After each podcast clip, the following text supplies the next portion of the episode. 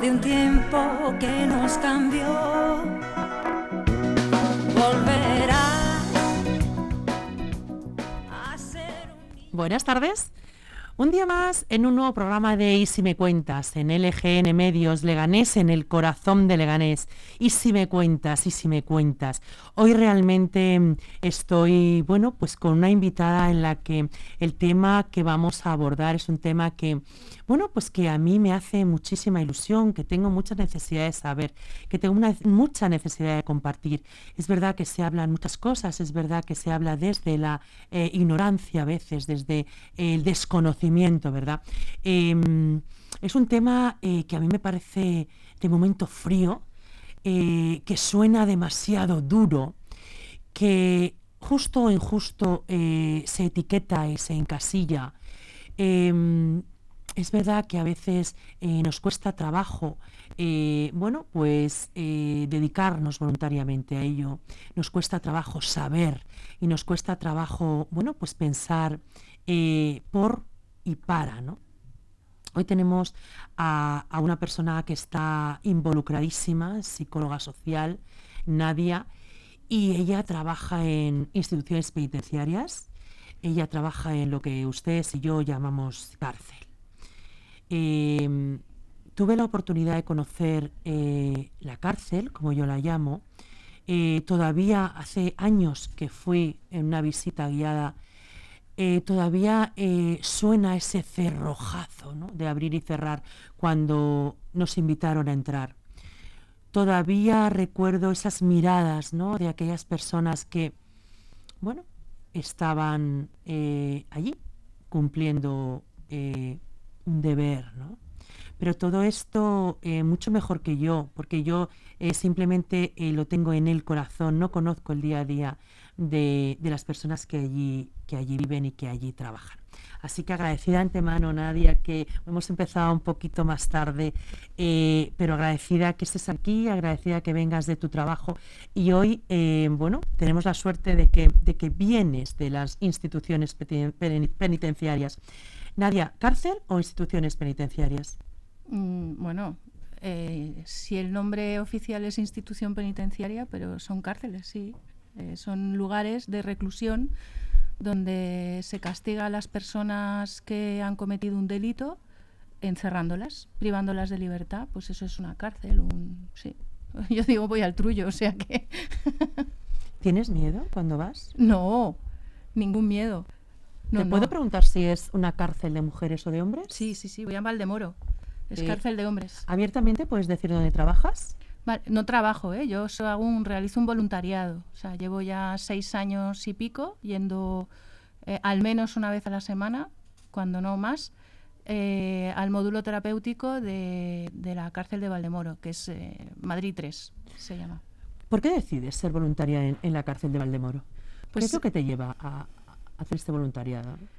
Hace, o sea, desde siempre he tenido curiosidad e interés por, por, el medio penitenciario, digamos, por, por ver qué pasaba con, los seres humanos cuando, cuando eran privados de libertad y si realmente esto servía para algo. De hecho, eh, cuando estaba estudiando la carrera, creo que estaba en cuarto, cuando eh, me dediqué a hacer un, trabajo con una compañera sobre la labor de los psicólogos y psicólogas en las cárceles. Y nos dedicamos a entrevistar a psicólogos y psicólogas de diferentes cárceles de la Comunidad de Madrid. Un poco para ver si era lo que, lo que nos llamaba a nosotras. Mm, después de este trabajillo que hicimos de, en cuarto de carrera, mm, yo no tenía claro que era de esa manera de la que yo quería trabajar. Yo no quería dedicarme a hacer entrevistas muy rápidas a gente a la que casi, con la que casi no iba a vincular para simplemente cambiarles de grado y ver si se les concedía algún permiso o no. Quiero decir, no, ese tipo de, intervención, que era una intervención express y muy orientada a, de una manera muy rápida a ver si una persona podía cambiar de grado o no, realmente a mí no me interesaba. Luego terminé la carrera y me fui a Brasil con una beca con un convenio a trabajar y a seguir formándome y también trabajamos en una cárcel, nada que ver, las cárceles de Brasil o esa cárcel de Brasil con, lo que he conocido aquí. Y ahí me resultó mucho más interesante y no podía evitar eh, eh, tomármelo como un trabajo de transformación. Quiero decir, la psicología social comunitaria no deja de ser un posicionamiento político frente a una realidad que tú quieres transformar y para lo cual utilizas un montón de herramientas que tienen que ver con lo individual, lo grupal, lo colectivo, lo social. ¿Tú lo ves como lo veo yo? ¿Tú lo ves frío? ¿El medio penitenciario? Sí. Sí, claro. O sea, sí, es frío y es caliente a la vez. Es frío porque, porque por una parte se deshumaniza a los seres humanos que en él están inmersos, ya no solo a, las personas eh, internas o, o, encarceladas. ¿Qué te dicen cuando les miras? Que depende depende, pero ya el vínculo es muy estrecho. Quiero decir, yo llevo ya siete, casi siete años en este módulo, yendo por lo menos una vez a la semana. Hacemos un proyecto de teatro con, con los internos y, ya va mucho más allá. Quiero decir, ya muchos de ellos los conocemos, nos conocen, son como de nuestra familia. Cuando oyes el cerrojazo. Sí, ahora lo que se oyen son las puertas eléctricas que se abran y se cierran, que se tiene que cerrar una reja para abrirse la siguiente. Y cuando una persona viene por primera vez con nosotras, con nosotros siempre va con ¿cuántas puertas hemos pasado? Siete, hemos pasado siete. Pero, y luego el primer corredor que te lleva hasta los módulos se llama Calle de la Libertad, lo cual a mí me resulta un poquito chirriante, pero bueno. Cuando tú eh, pasas esas, esas puertas, cuando yo en mi época era el cerrojazo ese que no se me olvida, cuando tú entras en ese, en ese módulo, te están esperando con los brazos abiertos. ¿Qué les transmites? ¿Qué ven en ti? Bueno, en nosotras, en nosotros. somos un equipo, somos un grupo, ¿vale? Somos un grupito de, personas que vamos ahí de manera voluntaria. ¿Mujeres y hombres o solo mujeres? Casi, casi, la mayoría casi mujeres, pero también hay hombres. De hecho, el que inició este proyecto eh, de teatro, la ópera vehículo de aprendizaje en la cárcel, Loba, eh, es Miguel, Miguel Gil, y es su nombre. Pero el grupo de voluntarias casi todas somos mujeres. ¿No tenéis miedo a ser mujer en una cárcel de hombres? No, en absoluto. O sea, el respeto es total cuando tú entras desde, desde una posición de, de, igualdad y de empatía, eh, no tiene por qué haber ningún tipo de, de, agresividad hacia ti, porque ni de agresión, porque tú estás mostrando confianza, empatía y te estás poniendo en, en una posición de, de, igualdad absoluta. ¿Pero te ven como colega? ¿Cómo te eh, ven? Pues yo creo que me ven ya como de su familia. Al principio, pues también hay hay personas que están ahí encarceladas que tienen sus reticencias de para qué vienen estos, que me dejen en paz, yo quiero estar aquí tranquilo. Pero claro, que es lógico, yo lo entiendo, porque también es verdad que hay muchas personas haciendo voluntariado y no siempre te apetece hacer la actividad que te proponen. Y en este módulo donde estamos es un módulo terapéutico, con lo cual todas las actividades son obligatorias, porque son consideradas actividad eh, eh, terapéutica. Entonces tienen que hacer teatro, tienen que hacer yoga, tienen que hacer tenis, tienen que hacer, tienen que hacer que por un lado tiene su sentido, o sea, tiene el sentido de, estar ocupado porque estás dejando las drogas, que es de las cosas más difíciles que hay, sino las personas que han dejado de fumar que me lo cuenten, lo difícil que es, y dejar otras drogas también es muy difícil, y cuando tú estás rodeado de personas que se drogan, más difícil, y como este módulo es el único módulo de todo Valdemoro donde no hay drogas, quiero decir, estamos en el módulo 4 y en el resto de módulos sí entra la droga, en este no. Y entonces, pues cuando los chicos o, u hombres solicitan ir al módulo terapéutico, tienen luego que pasar una criba, obviamente, el equipo técnico tiene que valorar, tanto del módulo del que salen como del módulo 4, si consideran que, que son personas que pueden seguir el régimen tan estricto que hay eh, de, para desintoxicarse en, este módulo y si ven que es posible o que hay posibilidades de que sea útil para esta persona y que lo puedan hacer sin romper también la dinámica del resto del grupo, porque, porque eso es muy importante, que haya armonía dentro del módulo, pues, eh, pues entonces entran. Pero hay una serie de, de, de normas súper estrictas y también tiene sus ventajas. Quiero decir, yo hace poco eh, he ido con dos chicos jóvenes que venían de voluntarios a ver el ambiente y a ver cómo estábamos haciendo este trabajo.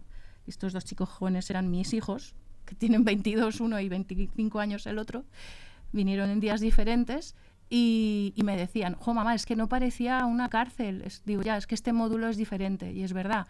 Dices que era muy agradable estar ahí y, y estábamos charlando con ellos como con cualquier persona. Digo, ya, sí, es que podríais estar vosotros ahí, quiero decir. En este módulo, em, ¿qué tipo de penas eh, hay? ¿Qué tipo de delitos han ¿O qué, cometido? o qué tipo de delitos han cometido? Todos los que entran ahí entran porque quieren desintoxicarse de las drogas. Pero involuntariamente, claro. No, porque deciden desintoxicarse de las drogas. Por eso piden entrar en este módulo, lo solicitan y luego los equipos técnicos deciden si pueden entrar o no. Eh, Qué valientes, ¿no? Sí, muy valientes, muy valientes. Y mm, Porque quieren una reinserción en cuanto salgan de ahí, ¿no? Sí, y por- sobre todo porque quieren dejar las drogas, porque han tocado fondo, porque se han dado cuenta de que esto les está destrozando tanto a ellos como a sus familias. Y la mayoría de los delitos que han cometido están relacionados con las drogas, pero puede haber cualquier tipo de delito, robos, asaltos, en fin, cualquier tipo de delito relacionado con las con el hecho de yo robo para para consumir más y más y más porque eso no tiene fin.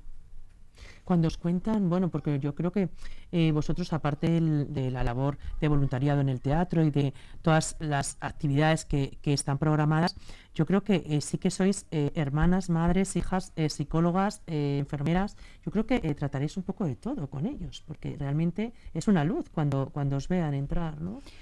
Es eso, pregúntaselo a ellos. Yo creo, o sea, los ¿Qué te vínculos transmiten? Los vínculos son muy ¿Qué- qué afectivos. sientes? Yo tengo Eso vínculos eh, muy afectivos con los chicos, quiero decir, y no son siempre los mismos. Hay algunos que llevan ya varios años en el módulo y con los que tengo una relación de varios años. Otros acaban de entrar, otros entraron y se fueron, ya bien porque ellos no aguantaron eh, lo difícil que es dejar las drogas estando encerrado, porque es muy difícil, muy, muy difícil y no aguantaron y, y pidieron irse a otro módulo y otros porque porque fueron expulsados. Porque ¿Cuánto también tiempo eh, pueden estar en ese módulo? ¿O no hay tiempo eh, no, no hay un tiempo determinado. Pueden estar mm, el tiempo que hasta que salgan a la calle en régimen abierto, en tercer grado. ¿Y están convencidos de no volver?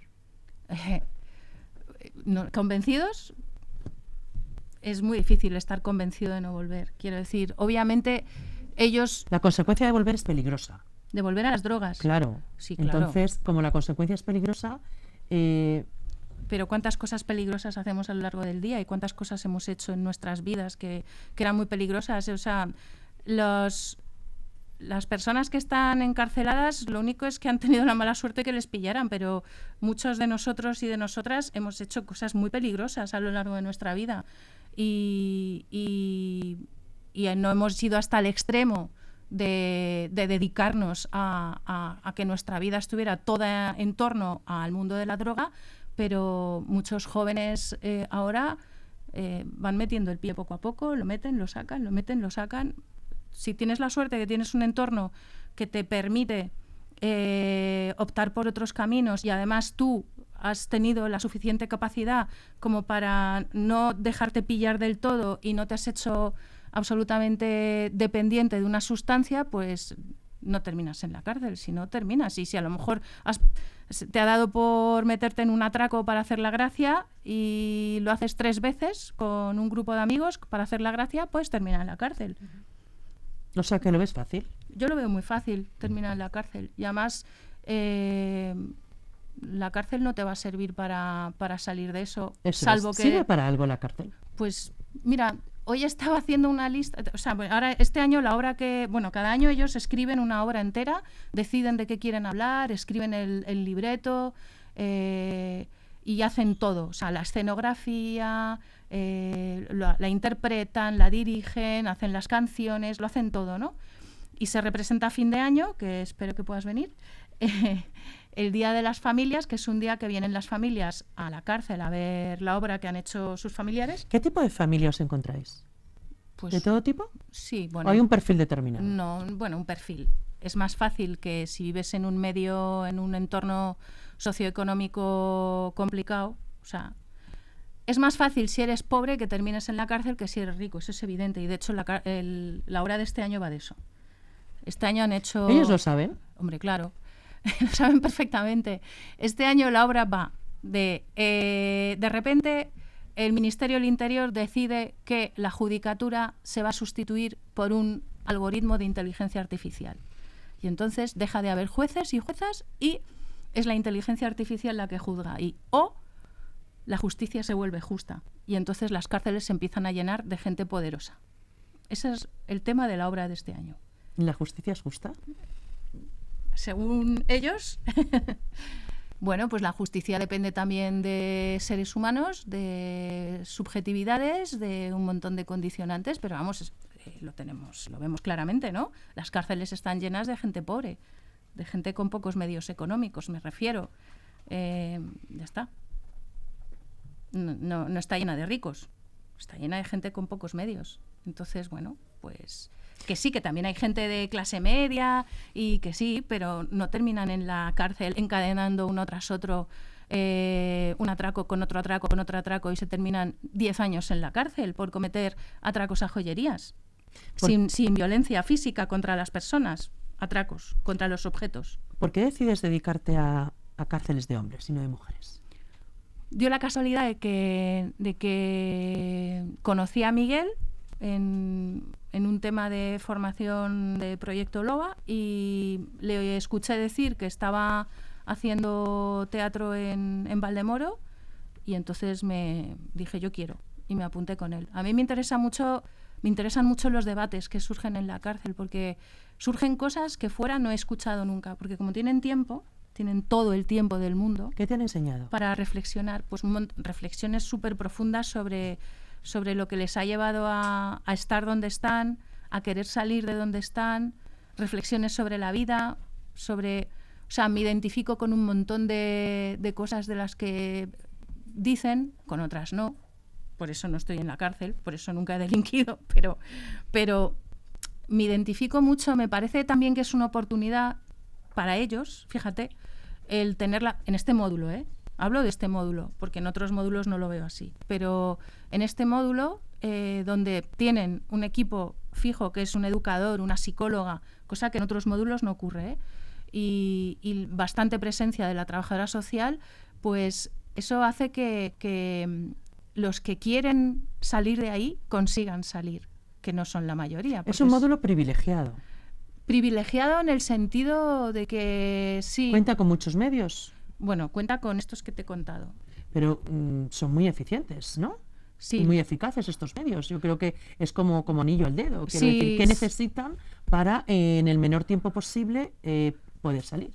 Bueno, ellos hoy estaban, estábamos repasando una lista que hicieron de qué cosas mejorarían en la cárcel y ellos pedían tres o cuatro psicólogos por módulo. Por módulo. O sea, ellos saben la necesidad del psicólogo. Ellos dicen, esto sería rehabilitador si en vez de ser, si en vez de utilizarse el castigo, se utilizase la educación. Entonces, ¿qué necesitaríamos para salir adelante? Pues necesitaríamos tres o cuatro psicólogos por módulo, que todos los módulos tuvieran educadores, que todos tuvieran una trabajadora social fija, o sea, mucho más personal técnico y no tanto punitivo, ¿no? Coercitivo. ¿El castigo sirve para algo? Desde mi punto de vista, no. ¿La pérdida de libertad sirve para algo? Desde mi punto de vista, tampoco. No, porque en estas condiciones, tal cual se está produciendo, muchas personas empiezan a consumir, por ejemplo, en la cárcel. Pueden no consumir antes de entrar, pero ahí si resulta que es una vía de escape y si resulta que desde, desde es otra de las cosas que dicen es que no nos mediquen tanto para tenerlos, tenernos controlados y anulados. Eso son frases de ellos, ¿eh? yo no lo he dicho. Cualquier parecido con la realidad. Quiero decir, es verdad que se usa mucho la medicación desde, desde los servicios médicos de, las cárceles para tener a... Pero esto es un medio de control. Sí, claro. Pero también te anula como persona. Y, pero claro, si resulta que es que eh, no hay nada a tu alrededor que te haga crecer, si estás en un módulo que no sea el terapéutico, que es, ya te digo que no tiene nada que ver, pero donde no tienes ninguna otra opción, donde todo está sucio, todo es feo, todo es una donde la energía es tan triste, donde donde hay mucha agresividad, los, hay mucha gente drogada, hay mucha gente eh, que está, pues eso, drogada. ¿Qué cambiarías? Pues, si en tu mano estuviera. Pues eso, lo mismo que ellos dicen. A lo mejor quitando algunas cositas que ellos plantean, que es tener móvil, que eso seguramente a nivel de seguridad no sería muy eficaz, pero bueno, quién sabe. Quiero decir, puede haber cárceles sin llaves, con las puertas abiertas, ¿no? Vi una vez un programa. ¿No sería una utopía? No, sí, pero claro, eso es una inversión, hace falta dinero. Hace falta dinero, hace falta visibilizar, hace falta dinero, hace falta que seamos conscientes de que, de que es muy fácil caer en la cárcel, de que no es nada difícil. Y, y que, vosotros vivís en un mundo tan real, eh, vosotras que os dedicáis eh, a, bueno, pues a, psicología social, ¿no? A hacer el bien de manera absolutamente altruista. Eh, eh no, os, colgáis medallas, eh, no tenéis tengo la suerte de, bueno, y tenemos de psicóloga de cabecera del programa, Sona Camacho, ¿no? Igualmente como tú. Y, siempre me habla de eso, ¿no? Desde la generosidad, el altruismo, el no colgarme medallas, el que eh, todos somos iguales, el que hay que dar oportunidades al otro, el que, o sea, una, una política eh, muy, muy, muy, altruista, una política eh, muy de bienestar al otro, de, favorecer al pobre, de favorecer al desfavorecido, ¿no? Yo, no lo veo como y poco, que, ¿Sí? ¿No, ¿No lo ves como altruista? No, no, porque tú trabajas gratis. Claro, no, y aparte... ¿Quién trabaja gratis en este país? Sí, pero, a ver, yo también, yo obtengo un beneficio enorme haciendo esto. Yo me siento muy bien conmigo misma, me siento bien porque conozco gente que me enseñan cosas que son fundamentales. Eh, yo aprendo, cada vez que voy al trullo, a la cárcel, aprendo, aprendo un montón, aprendo de los chicos, me dan lecciones. Yo eh, quiero decir, yo creo que es un intercambio, no, no lo veo como una cosa altruista ahí de, ah, ¿sabes una cosa? La santa, No, para nada. Pues que me das muchísima envidia. ¿Sabes por qué? Porque os veo con un perfil determinado de mujer y de hombre. No sé. Especial, em, diferente. Em, yo creo que los demás que hablamos de estas cosas ignorantes que yo todavía, y cuando he hecho la presentación habrás dicho, eh, bueno, que esta mujer todavía lo que, lo que se le haya quedado en la retina y en el corazón sea el ruido de ese cerrojo, ¿no? No, yo lo entiendo, si es que eso impresiona. A mí me impresiona todavía la torreta, o sea, cuando estoy llegando de lejos y veo la torreta esta de vigilancia, que es como en las películas. Sí, sí, claro. Pero no estás conmigo que, que, sois un tipo de personas especiales, que sois un, un, perfil de mujeres y de hombres diferentes. Eh, ya no quiero mm, hablar de una connotación política, ¿eh? porque, porque creo que no, no es el caso. Pero, mm, pero es que es verdad. Pues no lo sé. Yo, a mí me gustaría que más gente sintiera eh, lo gratificante que es trabajar con el resto de los seres humanos. Por ejemplo, yo... yo cuando... gratificante, pero, pero, pero remunerado. O sea, la Comunidad de Madrid en este caso, ¿por qué no eh, eh, ayuda de diferente manera a que las instituciones penitenciarias tengan más recursos y que vosotros, es verdad que sois voluntarios, pero, pero qué decir, y que, y que tú sacas un beneficio personal, todo lo que tú quieras, pero a Dios lo que es del Dios al César lo que es del César. A ti te cuesta una gasolina, te cuesta unas fotocopias y te cuesta, quiero decir, todas estas cosas, eh, ¿no las tratáis de manera institucional, de manera...? Pues yo creo que no, o sea, no, debe interesar mucho que determinadas personas salgan de determinados ambientes, ¿no? Eh, un poco lo que ellos plantean en su obra este año. Eh, no debe interesar mucho o no debe, ellos lo que quieren es no ser invisibles, o sea, y por eso nosotras, nosotros hemos abierto un blog donde vamos colgando todas las cosas que hacen cada semana. Se llama, ¿lo puedo decir? Sí, claro. Operanitenciaria, operanitenciaria.blogspot.com. Es el blog donde colgamos desde hace años todo lo que vamos haciendo cada semana y salen ellos con sus fotos, o sea, tienen la valentía demostrarse y decir yo estoy haciendo esto. Y frente a otros módulos, frente a otros internos de otros módulos, también han, han decidido desde hace un par de años que la obra la van a representar para otros módulos. Y salen cantando. El año pasado había uno de los chicos que hacía un personaje femenino que le hizo con un respeto infinito, infinito, y no, no desde el ridículo ni desde lo estrambótico, ni para nada. De hecho, eso lo estuvimos trabajando. Yo les, les hicimos un ejercicio de, de cómo creéis que habría sido vuestra vida si hubierais nacido mujeres. Y estuvimos reflexionando sobre eso durante un tiempo. Y a raíz de eso uno de los chicos decidió hacer el personaje femenino. Y lo hizo genial. Y, se mostraron, se muestran frente a otros módulos que podrías decir, joder, les van a tirar pelotas de papel o a chillarles, a bucharles. ¿Qué va? Eh, ¿Necesitáis a más gente como voluntarios? Sí, claro. ¿Qué les dirías a esa persona Y pues, como yo, que por ejemplo tiene miedo? Eh, ¿Miedo de qué? Pues a lo desconocido. Claro. Pues que es como si fueras a ver, yo qué sé, como si estuvieras... Les tengo gratamente respeto, de verdad, y admiración, quiero decir. Mm. Admiración porque son capaces de unas condiciones, eh, a- a veces, mm, de verdad, infrahumanas, el tener ganas de vivir, ¿no? De verdad, que... que y que bueno, que es lo que tú decías, ¿no? Que han tenido mala suerte que les han pillado. Es Mm. verdad que no se debe hacer, ¿no? Claro. Pero que han tenido mala suerte que les han pillado. Pero personas como yo, Bueno, y que han transgredido las normas. por supuesto, claro. por Sociales. supuesto, claro. Entonces, eh, ¿cómo, ¿cómo nos invitarías a personas como yo, que me encantaría colaborar con vosotros? Bueno, pues a, a- a aprender a hacer lo que, lo que vosotros, ¿no? Pues vente, vente los jueves, eh, vente un jueves, ves lo que hacemos, les conoces, conoces el, el entorno, el módulo, porque solo estamos en el módulo y luego el resto, pues, para entrar y salir, pasamos por los corredores. ¿Empatizan con cualquiera? ¿Tú empatizas con cualquiera? Yo no. Claro. Pues al principio... ¿Tienes que tener un perfil determinado para No. empatizar?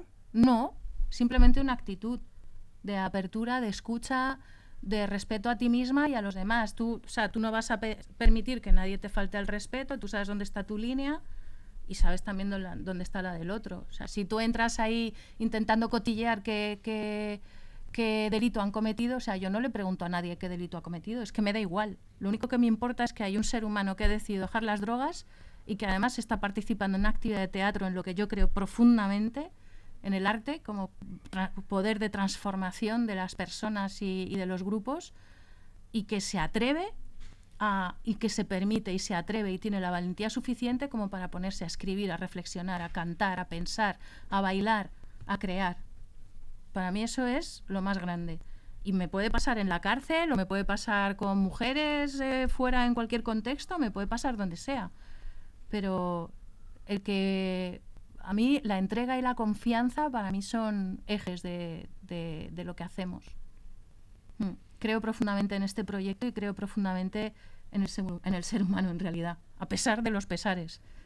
¿Existe el arrepentimiento? Sí, claro, claro, claro. Existe el arrepentimiento. Pregúntales a cualquiera de ellos. Sí, sí. Y existe el perdón también. Y la reparación. Tienen talleres de reparación, por cierto, que a los que no van todos. No sé muy bien cuál es el criterio, pero hay un, un grupo de una asociación que se dedica a trabajar la reparación con las víctimas.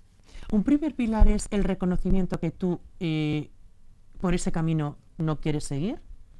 Eh, el siguiente, la siguiente es- escalón es yo quiero que me ayuden, quiero hacerlo y no quiero volver a repetir lo que he vivido. Mm. Sí, y también no quiero estar lo mal que estoy y ser un despojo humano y- y depender de una sustancia y no ser capaz de mirarme a mí mismo. Y es que ahí hacen cosas que no habrían hecho en ningún otro sitio y que mucha gente que está fuera no hace, que es mirarse por dentro.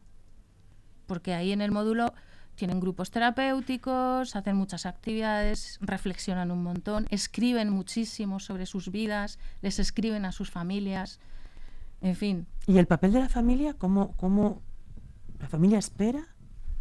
¿La familia está resignada? ¿La familia eh, confía en que esto puede llegar a buen término? ¿Cuál es el papel de la familia? Es muy complicado el papel de la familia y yo creo que depende ya de muchas circunstancias. Hay desde familias que están ahí como una piña hasta familias que se han desintegrado completamente, otras que han abandonado, que no han podido soportar, lo cual es absolutamente normal y humano.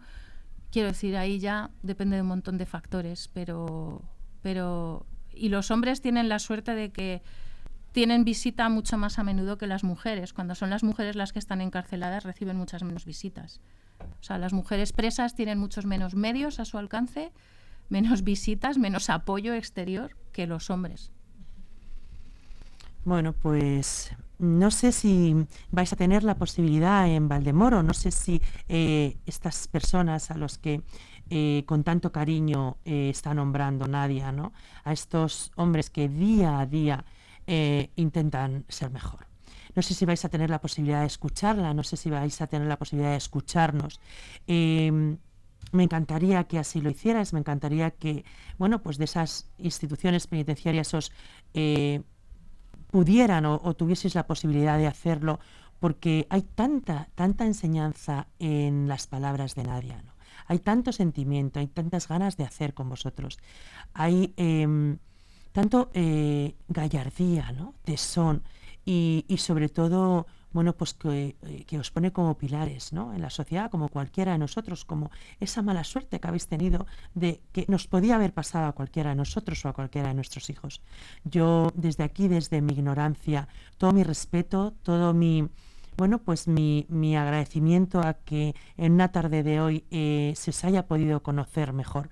Eh, no quiero en ningún momento que las palabras que, yo he pronunciado como de miedo sea un tono despectivo hacia vuestras personas, un miedo a, a, a, pues no saber, ¿no? un miedo a, no mm, haberos tratado, un miedo a, pues eso, a no tener la gallardía de cada jueves ir como Nadia, a, escucharos y a que me transmitáis, ¿no? Todo esto que y a que compartamos de tú a tú todas estas eh, bueno pues cosas que, que, nos pasan el día a día. Es verdad que, que, ha dicho una cosa muy importante no nos importa qué hayáis hecho no nos importa cuántas veces no nos importa eh, por qué estáis ahí. Lo único que nos importa es que os queda un día menos indiscutiblemente os vais os vais a ir muy pronto con vuestras familias y solamente depende de vosotros de la fuerza que tengáis y de las ganas que tengáis de, de, que personas como Nadia y como su equipo eh, os tutoricen para que todo eh, pueda tener un final feliz. Dios quiera que, que, pronto podáis estar en vuestras casas, que, que, pronto llegue la Navidad y podáis brindar con, con, aquellas personas que os están esperando y que ese abrazo os le merecéis. A que desde aquí, a ese módulo eh, que yo le he dicho especial, ¿no? ese módulo, bueno, pues que tenéis la suerte de, de tener a tantas personas velando por vuestro bienestar, lo, lo, lo, sepáis aprovechar. Así que desde aquí, encantada, tenéis los micrófonos abiertos en cuanto eh, paséis ese poquito tiempo que os queda para ser uno más. Y tenéis los micrófonos abiertos para que nos contéis eh, vuestras experiencias. De verdad, desde aquí, cuidaos mucho y solamente os digo una cosa, os falta un día menos. Así que os estamos esperando. Y a ustedes les esperamos el miércoles a la una y media en el programa de Corazón y el lunes que viene en un nuevo programa de Y si me cuentas. Muchísimas gracias, Nadia. Ha sido un auténtico placer. Es verdad que a veces me he quedado eh, tan entusiasmada escuchándote e, intentando recrear en mi memoria lo que vosotros hacéis, que me quedaba absolutamente sin palabras.